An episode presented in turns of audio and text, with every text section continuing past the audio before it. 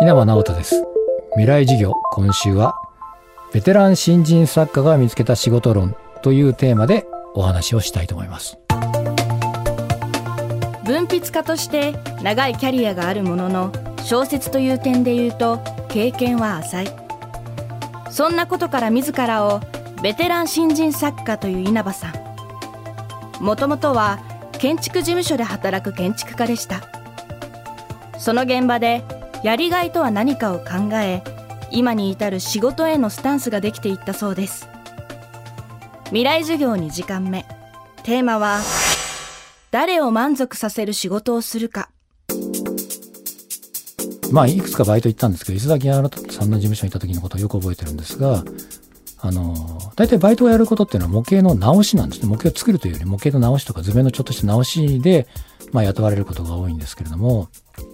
僕はあの幼い頃からプラモデルとかそういうものがもう大嫌いというか大の苦手で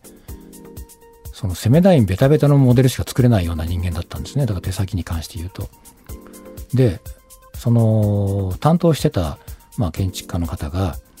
2日目に僕が行くと「あ稲葉君あの稲葉君今日模型一応触んなくていいから」って言われてもうその一言で「ああ見抜かれた」というふうに分かったんですね。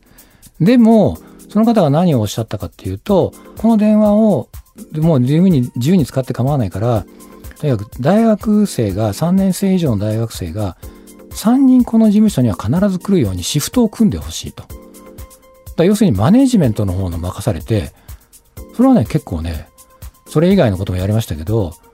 それがね一言で建築家って言ってもいろんな仕事の種類いろんな人たちのいろんな支えによって成り立ってる職業なんだなっていうことに気づかされたまあバイト先だったっていうのはありますね。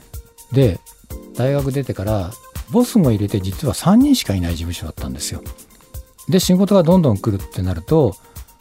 卒業して1年目の建築家なんですけれどもいや建築家とは言えないですよねまあ一担当者でしかないんですが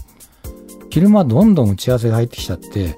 担当決まるともう要するにボスとはボスと一緒に行くなんてことはやってられなくてボスはボスで A さんと打ち合わせする。こっちはこっちで C さんと打ち合わせするっていうような日々になってくるわけですね。そうすると普通の大きな事務所入っちゃうと外に出ていけまいけませんしやってることっていうのは自分の上司の方を満足させるための仕事ってなっちゃうと思うんですね。その人がよしと言ってくれたらあよかったとこれ良かったじゃないかあありがとうございますみたいな日々になると思うんですけども僕の場合にはとにかく上司より先がその社長であり社長の先にまあお施主さんがいてお施主さんよりさらにその先に最終的なその建築を利用する人たちがいらっしゃると思うんですけどもレストランのお客さんであったりとかバーのお客さんであったりとかそこに向けてこの一本の図面を引いてるんだっていうことにまあ気づく機会があったっていうのは大きかったですね。一級建築士として経験を積んでいく中で仕事のやりがいについて考えるようになった稲葉さん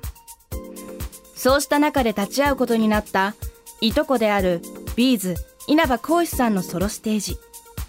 それはこの春出版された小説「星のかけら」につながる大きな経験になりました。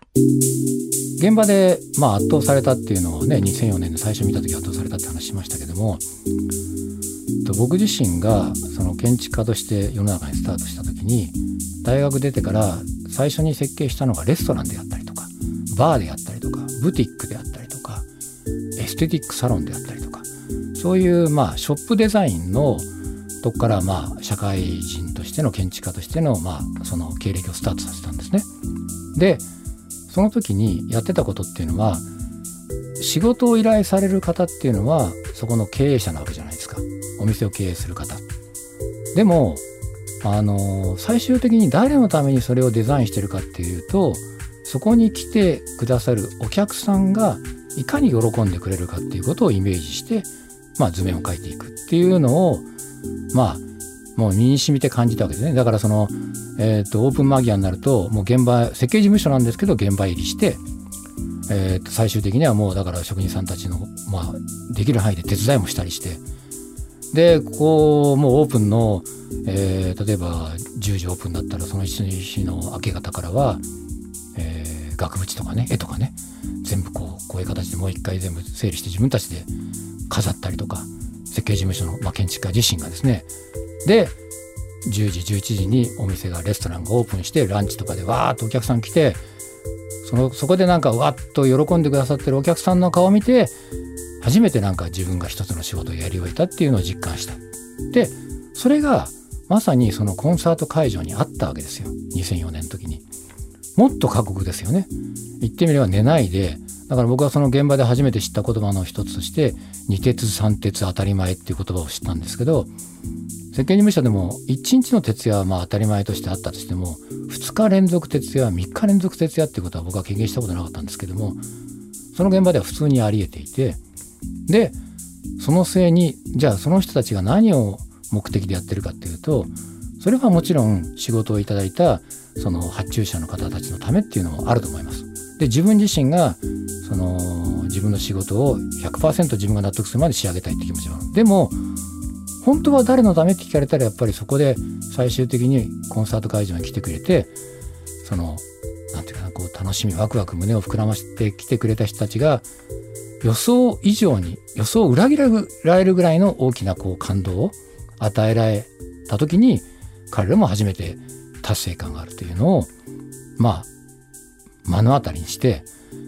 いやーこの世界はやっぱり書いてみたいな自分も仕事を始めた時にはこういう世界からスタートしたんだよなっていうのを実感してそれがまあありましたね。はい。未来授業。今週の講師は作家の稲葉直人さん。今日のテーマは誰を満足させる仕事をするかでした。稲葉さんの小説星のかけらは講談社より好評発売中です。未来授業明日も稲葉直人さんの授業をお届けします。